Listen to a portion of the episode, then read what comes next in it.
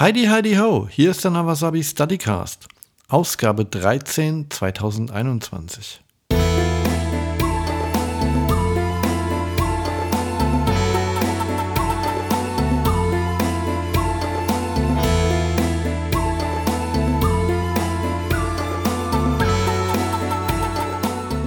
Hallöchen! Heute haben wir mal ein super spannendes Thema und das lautet Ki.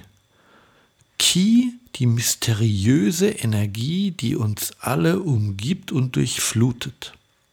Und dieses Thema ist ganz schön komplex und deswegen werden wir das auf zwei Folgen aufteilen.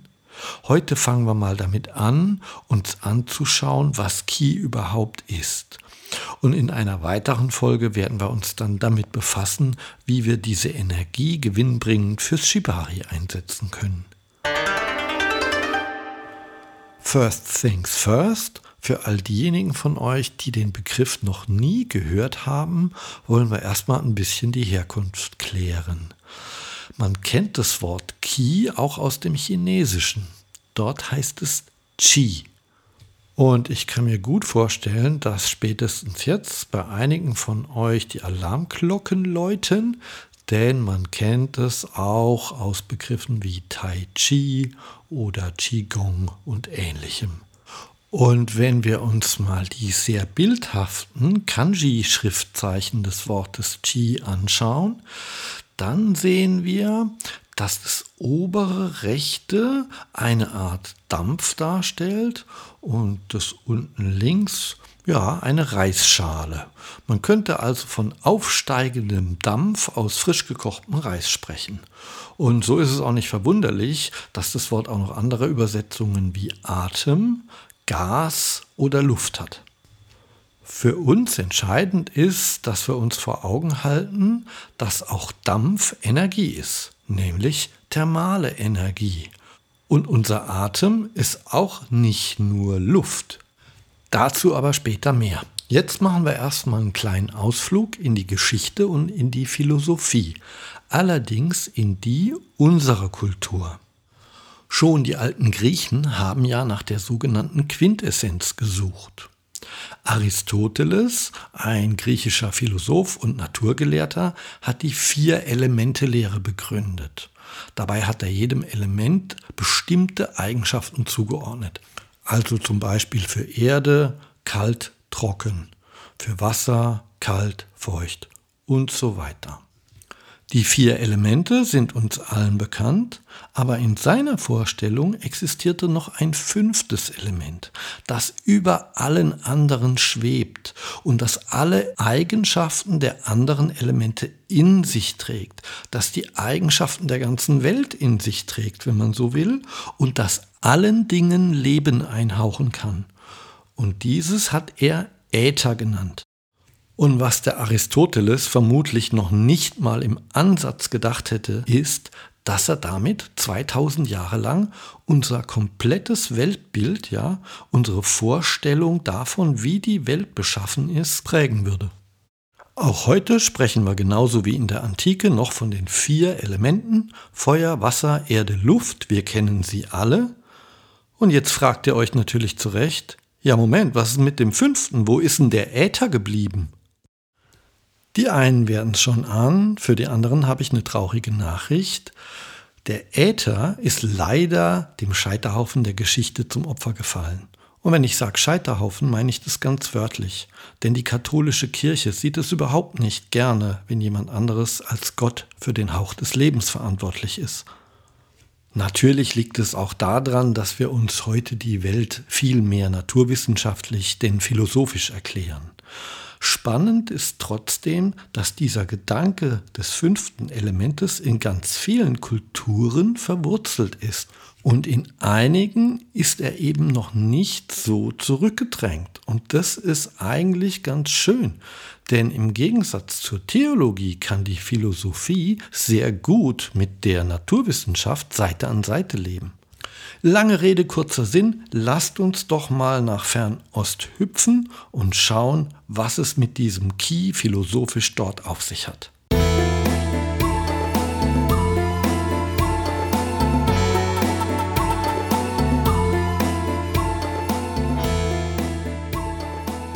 Wir hatten ja schon festgehalten, dass Ki so eine Art Lebensenergie ist. Und wenn wir mit der, vor allem im Shibari, später arbeiten wollen, dann müssen wir ja erst mal wissen, wo kommt die denn her? Wo entspringt die denn?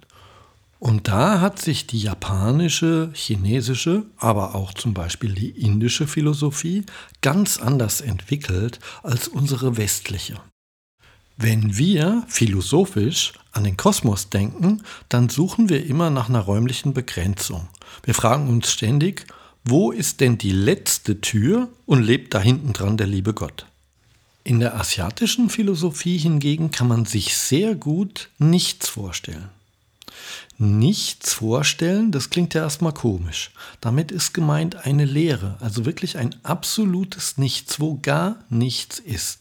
Und mit nichts ist damit gemeint, dass noch nicht mal was da ist, was das Nichts wahrnehmen könnte. Es ist also eine absolute Seinslosigkeit oder andere Dimension, wenn man so möchte. Die ist unendlich, also etwas, was wir uns auch nur ganz schwer vorstellen können, weil wir ja gewohnt sind, Zeit eher linear in einem Strahl zu bemessen. Und last but not least ist sie durchzogen von einer ganz feinen Energie. Und die Zen-Buddhisten nennen es zum Beispiel Shunyata, aber man findet es auch bei den Tibetern als Dharmakaya. Und in diese Lehre kommt jetzt ein Energieimpuls. Man nennt es auch gröbere Energie. Und dieser Impuls, der schafft sowas wie einen Raum. Zum ersten Mal jetzt, ja. Und die Inder zum Beispiel nennen das Akasha. Und ich erzähle euch das nur, weil ich möchte, dass ihr seht, dass die Idee von der absoluten Lehre und einem ersten Energieimpuls jetzt nicht unbedingt nur den Japanern oder Chinesen zuzuschreiben ist. Ihr werdet es in ganz vielen Kulturen finden. Und wenn ihr mal an die Naturwissenschaft denkt und dann euch mal die Parallele bewusst macht zum Urknall, dann werdet ihr feststellen, dass in vielen asiatischen Kulturen schon vor der Entwicklung hochwissenschaftlicher Methoden ein Grundverständnis da war für die Entstehung unserer Welt. Also fassen wir das nochmal ganz schnell zusammen. Wir haben also einen unendlichen Vorrat an Raum und feiner Energie. Ja? Und das wäre die Grundlage für jede Schöpfung von Universen, von Materie, von gröberer Energie und von allem anderen. Und die Entwicklung des Raumes äh, folgt keinem Zeitstrahl, ja. Die hat keinen Anfang, die hat auch kein Ende. Die entwickelt sich praktisch in unendlichen Feldern, wenn man so möchte. Und in dem Moment, wo jetzt aus dieser Grundlage ja, und der Schöpfung der Universen Leben entsteht, da bewegt sich diese Energie und fließt in eine Art Zyklus, ja, und zwar durch jedes Lebewesen. Das ist so die Vorstellung. Und die besagt auch, dass je höher die Entwicklungsstufe des Lebewesens ist, sich die Energie mehr mit dem Bewusstsein connected. Ja. Aber das würde jetzt zu weit führen. Das ist für uns jetzt mal nicht so interessant. Ein schlauer Mönch hat mal gesagt, der Mensch kann lange ohne Essen, nicht so lange ohne Trinken, aber keine Sekunde ohne Ki auskommen. Und was er damit sagen wollte ist, wenn diese Ki-Energie nicht mehr zirkuliert im Lebewesen, dann verendet es. Und mit Zirkulation ist ein Kreislauf gemeint, ein energetischer, der für unsere Vitalität und Gesundheit von absoluter Wichtigkeit ist. Zumindest, wenn man eben der asiatischen traditionellen Medizin Glauben schenken möchte.